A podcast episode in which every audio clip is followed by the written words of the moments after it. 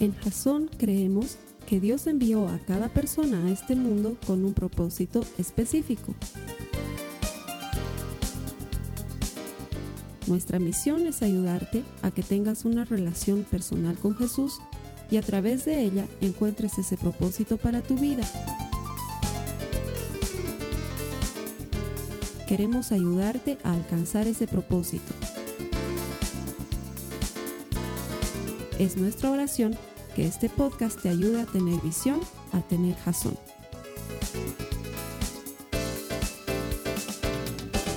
Quiero darte la bienvenida a Jason. Existimos para ayudar a otras personas a desarrollar una relación personal con Jesús. Cuando tú tienes una relación personal con Él vas a encontrar propósito para tu vida. Todo el que encuentra a Dios encuentra vida. Y ese es el deseo que tenemos aquí en Jason, inspirarte, llevar la palabra de Dios ahí donde estás, ayudarte a conocer a ese Jesús que es personal, que no es un Dios lejano, sino un Dios cercano, un Dios que está con nosotros, un Dios que quiere tener una relación personal contigo. Te doy la bienvenida. Hoy estamos comenzando una nueva serie. Cada cierto tiempo en Jason iniciamos una nueva serie de prédicas. Esta va a durar cuatro semanas y se llama Contra Gigantes. Y obviamente si vamos a hablar de gigantes es lógico que lo primero que debería estarse viniendo a tu cabeza si conoces algo de la Biblia es el gigante Goliat. O sea que obviamente hoy vamos a hablar de Goliat, pero las próximas cuatro semanas no nos vamos a dedicar a él como el único gigante, sino que lo que quiero, el enfoque de esta serie es que la Biblia nos ayude a enfrentar esos problemas que en determinado momento parecen volverse tan grandes que son inmanejables. De hecho, a menudo tú y yo nos hemos debido sentir así como que viene un problema y se pone difícil y como que estás peleando, pero luego viene otro y luego viene otro y algunos le llaman a eso sobremojado, llovido y entonces tu problema se vuelve un gigante y sientes que no vas a poder lidiar contra eso. Durante cuatro semanas le vamos a dedicar tiempo aquí en la prédica, de manera que sea la palabra de Dios la que nos enseñe cómo podemos enfrentar gigantes y vencerlos. De eso se trata. ¿Cómo podemos hacer que esas circunstancias difíciles, esos problemas enormes, esos gigantes que aparecen en la vida sean derrotados y desaparezcan de manera que tú puedas vivir una vida diferente? Y tengo que garantizarte esto, siempre van a venir gigantes. Lastimosamente es así, pero la Biblia puede y nos va a capacitar para que sepamos enfrentarlos. Hoy vamos a ver el primer tema que se llama saber que se puede. ¿Sí? La siguiente semana vamos a hablar de cuál es el peor pecado que el hombre puede cometer. Algunos dicen matar, otros dicen adulterio, otros dicen adulterio y matar al mismo tiempo, pero no. El peor pecado que puede cometer uno es darse por vencido. ¿Sí? Darse por vencido. La siguiente semana vamos a ver cómo luchar contra esa sensación de darnos por vencido y ese deseo de darnos por vencido. La tercera semana Vamos a ver cómo luchar contra cosas gigantes a nuestro alrededor por medio de la obediencia. Y la cuarta semana vamos a ver qué pasa cuando tu problema es tan grande que termina tragándote y tú estás dentro del estómago de una ballena. ¿Sí? Durante cuatro semanas vamos a aprender a luchar contra gigantes aquí en Jason, así que espero que estés con nosotros las próximas cuatro semanas. Muy bien, vamos a abrir nuestras Biblias en la primera carta de Samuel, perdón, el primer libro de Samuel, capítulo 17, los versos 32 al 40. Si tú me estás siguiendo por primera vez, al lado derecho de tu pantalla hay una pestaña que dice notas.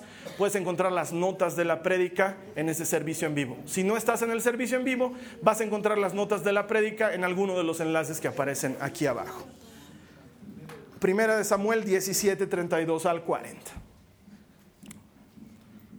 Y yo les voy a contar la historia antes de que vayamos a la parte bíblica. Resulta ser que esta es la época en la que Israel está en continua guerra contra un pueblo que se llaman los filisteos. ¿Sí? De hecho, históricamente son enemigos desde tiempos inmemoriales. Aún hasta el día de hoy los filisteos siguen siendo enemigos de los israelitas. Filistea hoy es lo que corresponde a la Palestina actual. Se siguen matando todo el tiempo. Es una guerra de nunca acabar. ¿sí? Y en esta época también estaban en guerra. El rey en este momento era Saúl, un hombre muy importante. Dios lo había ungido como rey de Israel y él estaba ejecutando las órdenes de Dios y estaban enfrentándose a los filisteos. Y resulta ser que entre los filisteos aparece un tipo que medía poco más de tres metros. Era gigante el tipo y se aparece en medio del campo de batalla y empieza a insultarlos a los israelitas y empieza a insultar al Dios de Israel. Entonces hablaba blasfemias en contra de Dios y decía que, que pare algún machito que quiera venir a pelear conmigo y si me gana, los filisteos los vamos a servir. Pero si yo le gano, los israelitas van a ser nuestros perros toda la vida. Y todos los días hacía lo mismo. Salía de su campamento, se paraba en una especie de loma y empezaba a insultarlos a los israelitas y atemorizarlos. Y los israelitas realmente estaban atemorizados, porque una cosa es que vayas a pelear contra un tipo de tu tamaño, pero otra cosa es que vayas a pelear contra un tipo que mide tres metros. Debe sentirse algo así como más o menos cuando yo camino a lo de la gente, digamos. Es una cosa espectacularmente pavorosa. De hecho, cuando fui en mi último viaje a los Estados Unidos, me presentaron un pastor de una de, las, de, una de los campus allá de Life Church, que es un ex jugador profesional de la NBA. Entonces yo lo miraba así. ¿eh? Y le hablaba así. Hola, digamos, ¿no? Porque el tipo estaba demasiado lejos de mi alcance. Quiero que sea mi amigo, ¿no es cierto? No quiero que ese tipo se enoje conmigo porque pelearte contra una cosa de este tamaño debe ser la cosa más terrible del mundo y los israelitas tenían sobrados motivos para estar asustados. Estaban ahí en medio de la guerra tres de los hermanos mayores de David. David era muy pequeñito, era el menor de sus hermanos, y él estaba todavía en casa de su papá cuidando ovejas, ese era su oficio, era pastor de ovejas. Pero su padre agarró y le dijo, llévales estos quesitos y estos juguitos a tus hermanos ahí al campo de batalla y de paso me cuentas cómo les está yendo. Entonces David fue con sus quesitos y sus juguitos y llega al lugar y lo ve al gigantote parado ahí atrás gritando e insultando al Dios de Israel y algo dentro del corazón de David empieza a arder de bronca. Entonces da los quesos y los jugos al capitán de la tropa y le dice, ¿qué está pasando? Y le dice, no, que te cuento que ese gigante sale todos los días a insultar. Habla despacito. Todos los días sale a insultarnos. Y sale a hablar mal de nosotros. Y quiere que peleemos contra él. Y la verdad, toditos estamos muertos de miedo porque ¿quién se va a enfrentar a él? Y otro de los muchachos viene y dice, no saben, la última. El rey Saúl ha dicho que al que se enfrente al gigante y lo mate, le va a dar de recompensa que su padre ya no pague impuestos y le va a dar a su primera hija para que sea su esposa. Y David escucha eso y dice, un ratito, ¿cuál es la recompensa? y entonces le dicen, no impuestos y te casas con la hija del rey. Entonces David ya como que agarra algo de coraje, ¿no? Y sus hermanos vienen y lo riñen y le dicen, oye vos, eres un tal por cual, a ti lo único que te gusta es la sangre, has venido a ver sangre, eso es lo que has venido a ver, eres el Quentin Tarantino de la época de Israel, lo único que te interesa es sangre. Y David dice, oye, ¿yo qué hice? Solamente he preguntado cuál era el premio para el que le gane al gigante. Y en ese momento nos encontramos en el versículo que vamos a leer. Pásate al verso 32 de 1 Samuel 17, dice, está hablando David con Saúl, el rey, y le dice, no te preocupes por este filisteo. Le dijo David a Saúl, yo iré a pelear contra él. No seas ridículo, respondió Saúl. No hay forma de que tú puedas pelear contra este filisteo y ganarle. Eres tan solo un muchacho. Por no decirle otra cosa, si ya les he dicho que los que traducen la Biblia son bien polite, ¿no ve? Y él ha sido un hombre de guerra desde su juventud, pero David insistió. He estado cuidando las ovejas y las cabras de mi padre. Cuando un león o un oso viene para robar un cordero del rebaño, yo lo persigo con un palo y rescato al cordero de su boca. Si el animal me ataca, lo tomo de la quijada y lo golpeo hasta matarlo. Lo he hecho con leones y con osos y lo haré también con este filisteo pagano, porque ha desafiado a los ejércitos del Dios viviente. El mismo Señor que me rescató de las garras del león y del oso, me rescatará de este filisteo. Así que Saúl por fin accedió. Está bien, adelante. Y que el Señor esté contigo. Después Saúl le dio a David su propia armadura, un casco de bronce y una cota de malla. David se los puso, se ciñó la espada y probó dar unos pasos porque nunca antes se había vestido con algo semejante. No puedo andar con todo esto, le dijo a Saúl. No estoy acostumbrado a usarlo, así que David se lo quitó. Tomó cinco piedras lisas de un arroyo y las metió en su bolsa de pastor. Luego, armado únicamente con su vara de pastor y su onda, comenzó a cruzar el valle para luchar contra el filisteo. Ok. Es increíble lo que está pasando. El Davidito escucha cuál va a ser el premio y decide, macho el chango, ir a hablar directamente con el dueño del circo. Entonces le dice a Saúl, eh, mi señor el rey, yo me lo limpio al gigante. Estamos seguros en eso de la hija y los impuestos, ¿verdad? ¿Cómo lo vas a hacer tú, bonito. Eso es lo que le está haciendo. Tan lindo, míralo, papi. Qué rico changuito, míralo. Quiere pelear con el gigante. Un ratito le dice, yo ya he peleado con osos, con leones, o sea, esto no es nuevo para mí. Es un poquito más grande, pero no es tan fiero, digamos. El mismo Dios que me libró de la boca del león y del oso me puede librar de este gigante. Y trata de ponerse la armadura de Saúl y me imagino que se veía como yo si me pusiera el traje de básquetbol del pastor de los Estados Unidos. O sea, como cuando te pones algo de tu papá, ¿no ves? Te queda larguísimo y era imposible ir a la guerra con eso. Se lo quita y elige cinco piedritas su onda. Es por eso que la expresión qué buena onda se ubican es por, por David. Qué buena onda, ¿sí? Piedras, su onda, un palito y se va a enfrentar al gigante. Y ahí nos vamos a quedar por hoy. La historia va a continuar la siguiente semana. Pero es increíble lo que está sucediendo aquí con David, porque no estamos hablando de poca cosa. El chico agarra valor, es como que tenía confianza en sí mismo, una cosa de la que muchos de nosotros carecemos. Y que entre cristianos es bien difícil hablar porque parece que está en la estrecha línea entre tirarte para la nueva era y just do it o seguir siendo cristiano y confiar en Dios. Y tenemos que mantenernos en esa línea porque muchas de las batallas más importantes de nuestra vida las perdemos porque sencillamente no creemos que vamos a ganar. Y me acuerdo que yo he debido tener más o menos entre 6 u 8 años y estaba sentado en la sala de espera de mi dentista Lastimosamente a mí ninguno de mis dientes de leche se me ha caído de forma natural, todos estaban tan bien pegados a mi mandíbula que había que extraerlos. Entonces he aprendido a odiar a los dentistas desde muy temprana edad. Y mientras estaba sentado ahí con pavor en la sala de espera de mi dentista, porque ya sabía que me iba a extraer otro diente, no podía quitar mi mirada de un cuadro que había en la pared. No recuerdo textualmente todo lo que decía el cuadro, pero sí recuerdo una frase, decía, muchas carreras se pierden no en la meta, sino en el punto de partida. Y yo tenía seis u ocho años y leí ese cuadro y era altamente motivador e inspirador para mi vida, porque lo que decía en pocas palabras es, si tú crees que vas a fallar, ya has fallado. Pero si tú crees que puedes lograrlo, grandes cosas te esperan. Y cuando fui creciendo y conociendo al Señor, entendí que esta necesitaba ser una verdad en nuestra vida. Porque si bien somos inútiles lejos de Él, la Biblia nos dice en Juan 15, cuando habla de la vida y los sarmientos, que sin Él nada podemos hacer. Tenemos que entender que cuando lo tenemos a Dios, todo es posible para el que cree. Y necesitas empezar a creer en ti mismo y empezar a entender que puedes vencer batallas. Es decir, tu matrimonio se puede solucionar. Esas materias que estás a punto de perder en la universidad no están perdidas. Ese hijo que se ha ido de tu casa puede regresar. Esa relación rota se puede sanar. El problema es que muchas veces creemos que no se puede. Y David no era esta clase de hombre. Era un muchachito, pero algo él estaba seguro. Él sabía que podía. Se acerca delante del rey y le dice, yo puedo. Mira otra vez el versículo 32 y 33, le dice, no te preocupes por este filisteo, yo iré a pelear con él. Tranquilo, yo puedo. No sea ridículo, le dice Saúl. Este es hombre de guerra, tú eres un pastor de ovejas. David la tenía clara. Mira, tenía una motivación.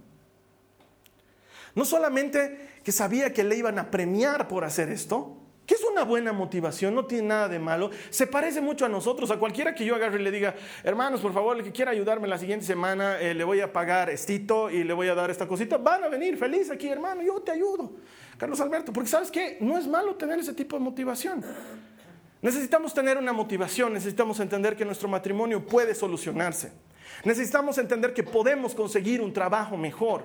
Necesitamos creer que podemos dejar ese vicio que nos está impidiendo caminar como quisiéramos caminar. Necesitamos creerlo, tener una motivación. Lo segundo, a David le tocaron en donde más le dolía. Él amaba a Dios con toda su alma. La Biblia lo llama el dulce salmista de Israel. Él pasaba tiempo en el campo cuidando ovejas y componiendo cantos para Dios. Él se iba con su palo y su arpa y mientras las ovejas estaban pastando, él estaba adorando a Dios en cada palabra que él decía. Entonces llegar a ese lugar y escuchar que insulten a su Dios era mucho peor que haber escuchado que insulten a su madre o a él mismo. Habían tocado lo que más le dolía. Y entonces eso le daba un motivo para pelear. Y yo te pregunto si tú tienes motivos para pelear hoy. Porque muchas veces Perdemos las batallas sencillamente porque no encontramos los motivos correctos para pelear. Y quiero decirte que hay cosas por las que sí vale la pena pelear. Hay que pelear por nuestras familias, hay que pelear por nuestros hijos, hay que pelear por nuestros jóvenes, hay que pelear porque el mundo y el enemigo está queriendo quitarnos esas cosas que son sagradas. Y hay gente que me dice, ay, los jóvenes de hoy están perdidos, Carlos Alberto. Y yo tengo que decir, tristemente, los jóvenes y los adultos de hoy estamos perdidos, porque los jóvenes se van y los adultos ni siquiera vamos a buscarlos. Ay, mi hijo es un borracho, ¿qué voy a hacer? Es un borracho. Y ha hecho todo, es un borracho. No hay centros de rehabilitación aquí en Bolivia para borrachos. Ojalá alguien lo inicie en las drogas, porque para borrachos no hay, digamos.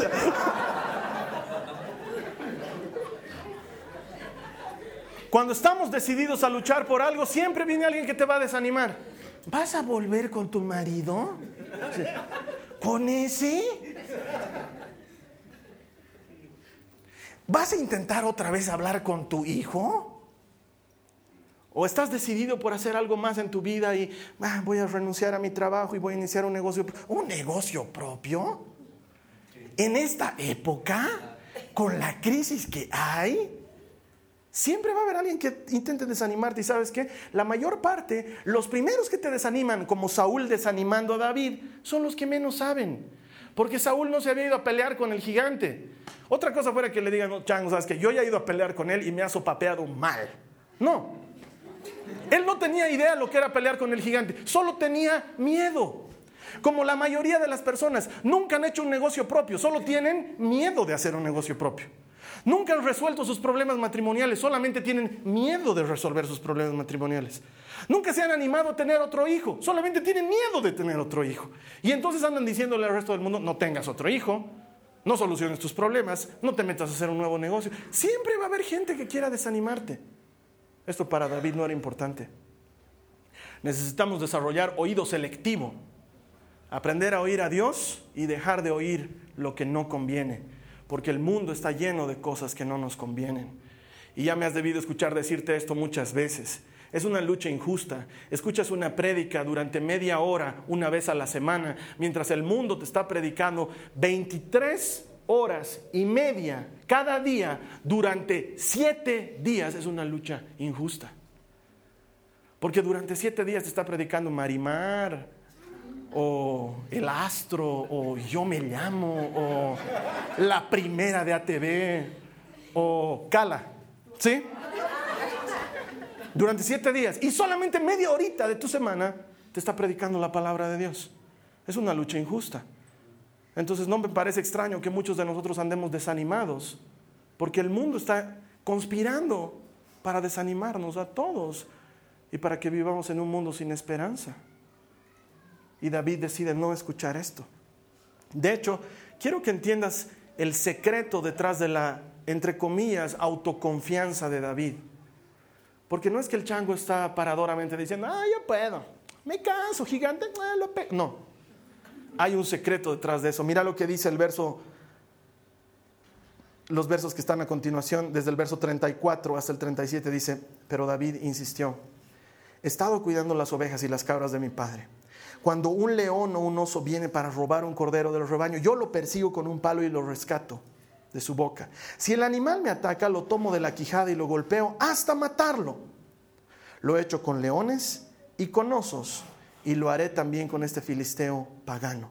Porque ha desafiado al ejército del Dios viviente. Y aquí viene su secreto. Dice, el mismo Señor que me rescató de las garras del león y del oso, me rescatará, me rescatará de este filisteo.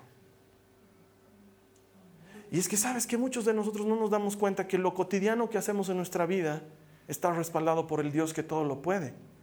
Porque pensamos que Dios está solamente para los casos complejos, cáncer, digamos, ah, sí hay que orar. Pero dolor de muelas, no pues, no, no, vamos a molestar a Dios por dolor de muelas, ¿no? La hermana tiene cáncer, yo estar yendo con mi dolor de muelas. ¿Y sabes qué? Para David el tema era igual. Oso, león, gigante era lo mismo. Él no hacía distinción. Si Dios pudo librarme del oso y del león, puede librarme del gigante. Si Dios está contigo en lo cotidiano, si te ayuda a desarrollarte en tu trabajo, a conseguir movilidad para transportarte, a conseguir dinero para pagar la última cuenta del banco, si te ayudan esas cosas, ¿por qué no puedes sacarte completamente de la deuda? ¿Por qué no puede ayudarte a vivir una vida diferente? Él puede. El problema es que nosotros no creemos que Él puede. Pero David estaba seguro. David agarra y dice, yo lo voy a reventar, pero mi secreto es que el Dios que todo lo puede va a estar conmigo reventándolo al gigante. El secreto radica en que no estamos peleando solos. No sé cuál es tu problema, no sé cuál es tu necesidad, pero sí sé una cosa, que Dios está a tu favor. Él pelea contigo, Él te ama y tiene un propósito para tu vida. Si aprendemos a caminar en su palabra, no hay manera de que Él se aparte de nosotros. Y Él todo lo puede. No hay imposible para nuestro Dios. No se trata de entrarnos en el camino de lo que les decía, just do it, ¿no? Ah, tranquilo, todo lo puedes. Hay un Cristo dentro tuyo. Eso se llama metafísica. ¿Sí? No es metafísica esto. Esto es Biblia. La Biblia dice, si Dios es con nosotros, ¿quién contra nosotros? ¿Sí? No se trata de que tú tienes algo especial. Lo único especial que tú y yo tenemos es que por alguna razón, entre millones de habitantes, Dios nos cogió para estar a su lado. No sé por qué estás viendo este video hoy. Podías estar viendo otra cosa en internet. Y sin embargo estás viendo esto hoy. Seguramente de entre millones de usuarios, Dios tocó la puerta para que tú le abrieras. Es lo único especial. Después no hay nada especial. No hay nada sobresaliente. Lo que nos hace sobresalientes es el Dios que todo lo puede. Y eso David lo tenía claro. No es que yo soy un rompeleones, es que detrás de mí está el que ha creado al león. No es que yo soy un mataosos, es que detrás de mí está el que no le hace faltar alimento al oso todos los días. Ese mismo Dios está contigo. No solo se trata de que creas que puedes, se trata de que te abraces del que realmente puede. Porque solos no podemos hacer nada, pero con Dios, con Dios todo es posible. A ver, quiero que me ayudes a imaginar esto. Has debido verlo muchas veces en el Chavo del Ocho cuando encuentran la peluca de Sansón, ¿no ve? Y el chapulín se ponía la peluca de Sansón y pucha, era increíblemente fuerte. Claro, está bien para serie de televisión, pero la fuerza de Sansón estaba en su peluca. No, no ve. ¿Sabes qué? Dios es la fuerza detrás de la cabellera de Sansón. Dios es el que abre el mar rojo detrás de la vara de Moisés. La vara no tenía nada especial, era un palo más. Pero un palo en las manos de Dios es capaz de hacer pasar millones de millones en seco por la tierra y luego ahogar a millones de millones de egipcios en la misma agua. No es la vara, es Dios el que está detrás de eso. Si la Biblia nos cuenta de Gedeón, Gedeón no era un campeón, era cobarde, se estaba escondiendo de los madianitas. Y Dios le dice, tú los vas a ir a matar a todos los madianitas. ¿Y sabes en qué consiste la gran batalla de Gedeón contra los madianitas? en un show, en una película. Lo único que faltaba que Dios le pida a Gedeón es, te vas a llevar fuego, te vas a llevar tinajas y unas pipocas, porque solamente vas a observar, tú no vas a hacer nada. Porque eso fue lo que pasó. ¿Sabes qué? Gedeón rompe el cántaro, se enciende el fuego y miran, y los madianitas empiezan a matar entre ellos solitos, porque detrás de todo eso está el Dios que todo lo puede. Dios ni siquiera te está diciendo, pelea tú tus batallas, está diciendo, cree en mí y mira cómo peleo tus batallas. No se trata de que creas que tú lo puedes. Se trata de que creas que puedes porque Dios está de tu lado. Mira lo que dice la Biblia en Jeremías 20, 11. Dice, pero el Señor está conmigo como campeón temible. Por tanto, mis perseguidores tropezarán y no prevalecerán. Quedarán muy avergonzados, pues no triunfaron. Tendrán afrenta perpetua que nunca será olvidada. Seamos honestos. Es más fácil pensar que no vamos a poder cuando se trata de un gigante. Es el camino fácil. Pero para Dios no hay gigantes. No hay, no hay una sola vez en la que tú llegues delante de Dios y le digas, estoy teniendo muchos problemas en mi trabajo, y Dios diga, uh, esta sí está fregada. Hijo, has venido en un mal momento. Mira, esto de los trabajos está escaso y tu problema es huge. O sea, no sé cómo lo vamos a tratar. Dios no es así. Te has peleado con tu esposo, con tu esposa, se ha ido de la casa y tú vas donde Dios, Señor, y uh, esta vez la has embarrado. Se va a ir con otro. ¿Tú crees que eso pasa por Dios? Jamás. Él es el Dios que todo lo puede, nada es imposible para Él. Lo único que le está haciendo falta es alguien como David que le diga, creo que podemos vencer este gigante. Si me has librado de otras, de esta también me vas a librar. Y siempre que escucho esa frase se me viene a la memoria una vez que, alguna vez les he contado, mi papá le pasó algo en un estacionamiento en Santa Cruz. Se desvaneció, pero en, mi, en mis nervios y por los gritos de mi mamá me parecía que mi papá estaba como en shock o como con, no sé cómo se llama cuando están convulsiones, gracias, Dios te bendiga. Me parecía que estaba convulsionando mi papá, entonces lo sacamos de, la movilidad y lo ponemos en el piso y yo empiezo a traer a mi memoria toda la enseñanza que tengo de Boy Scout de primeros auxilios, ¿sí? Porque tengo mi parchecito de primeros auxilios de Boy Scout. Y entonces empiezo, a, mi papá estaba ahí, empiezo a darle respiración de boca a boca, claro, pequeño detalle, nunca había estado convulsionando, había sido un desmayo. La que convulsionaba en gritos era mi mamá. Ahorita suena chistoso, pero ese rato mi papá estaba ido ahí y yo empiezo a darle respiración de boca a boca. Entonces lo, único que hacía era empujar su lengua con el aire y se estaba atorando con su propia lengua y de repente empiezo a ver lo que está morado y que vuelcan los ojos y mi papá se me iba. Y esa situación la tengo bien grabada en mi memoria porque de repente, de no sé dónde, no puedo explicarlo, aparece un hombre que empieza a darme instrucciones y me habla y me dice, ponlo a tu papá de lado cuidado, vas a meter tu mano en su boca, te va a morder, así que tienes que hacerlo rápido, tienes que jalar la lengua. Empieza a darme instrucciones. Y yo hacía todo lo que él me decía. Y jalo la lengua de mi papá y me dice, ahora échale agua, no tengo agua, toma. Le echo agua, Puf, mi papá reacciona.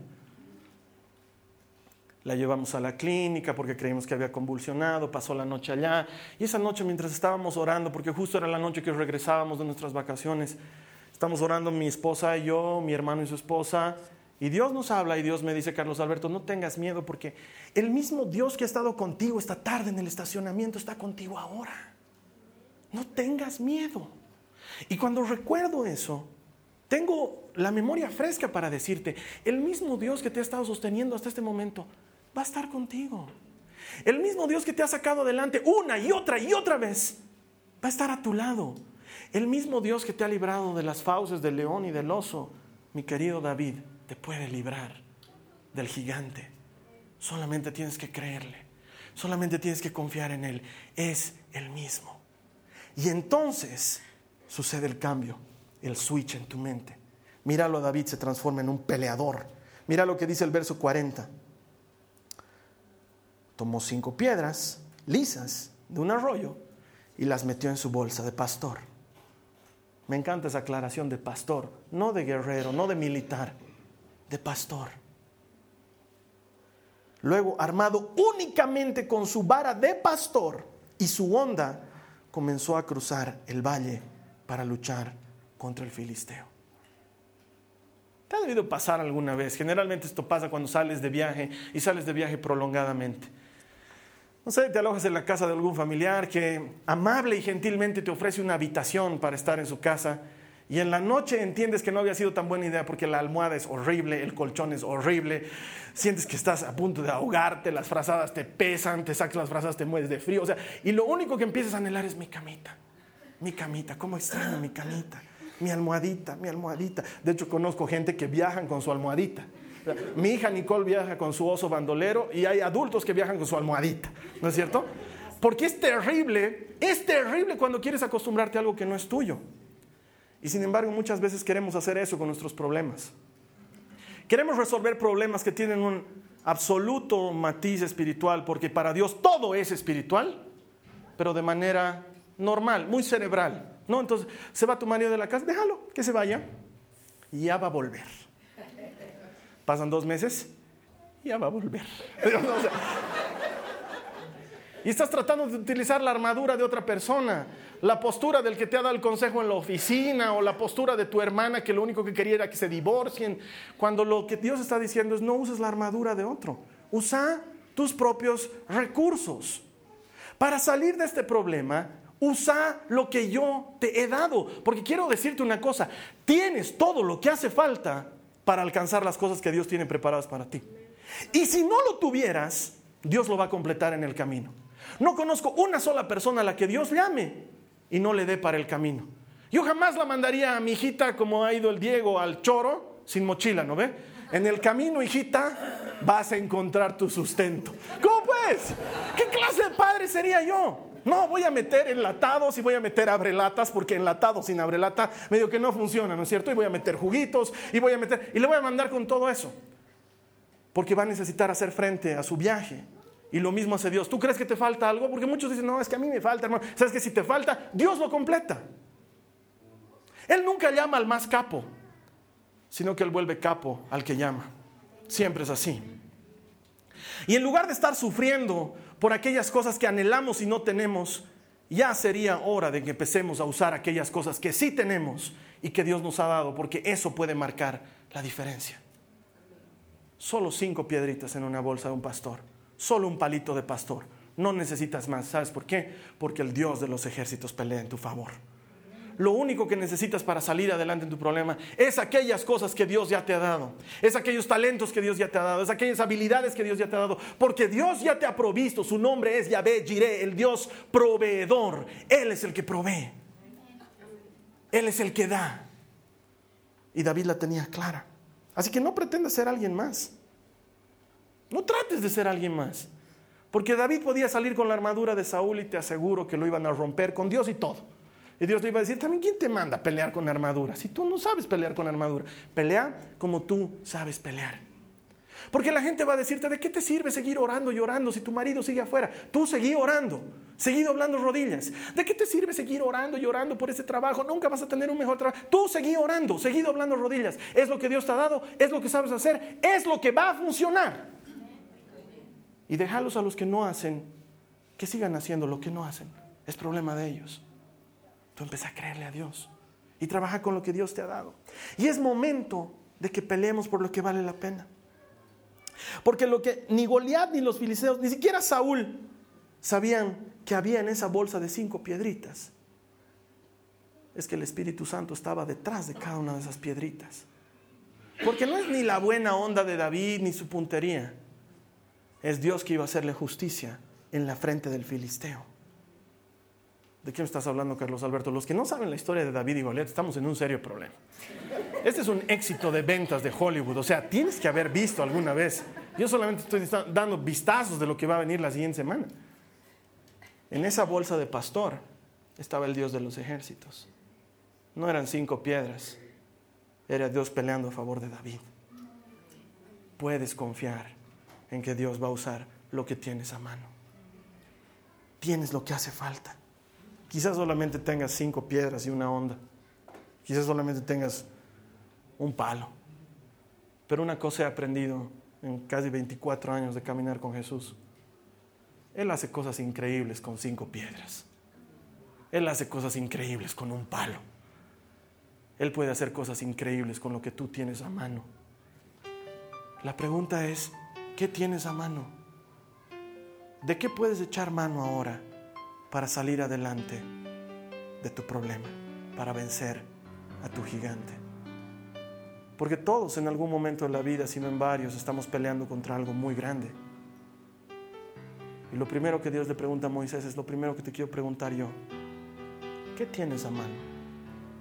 Porque eso que tienes a mano es lo que te puede sacar adelante para vencer a ese gigante. Solo necesitas creer que puedes Creer que puedes porque Dios está contigo. Y cuando crees que puedes porque Dios está contigo, usa lo que Dios te ha dado. Usa tu propio arsenal. Y luego tienes que ver cómo cae el gigante. Pero para ver cómo cae el gigante vas a tener que venir la siguiente semana. Así que vamos a orar. Te voy a invitar a que te quedes con nuestro anfitrión en línea. Él te va a guiar en un momento de oración. Te voy a pedir que no lo desaproveches. Son esos los momentos que pueden ser definitivos en nuestra vida. La siguiente semana te voy a ver aquí cuando veamos cómo no darnos por vencido. Te espero aquí. Gracias. Vamos a orar nosotros.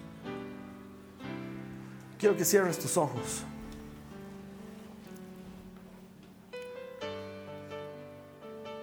Lo primero que necesitamos antes de creer que podemos es creer en aquel que va a hacer que podamos. Y no sé si tú alguna vez ya le has entregado a Jesucristo tu vida. No conozco otra forma. Se hace así desde la época de los primeros discípulos, desde la primera iglesia.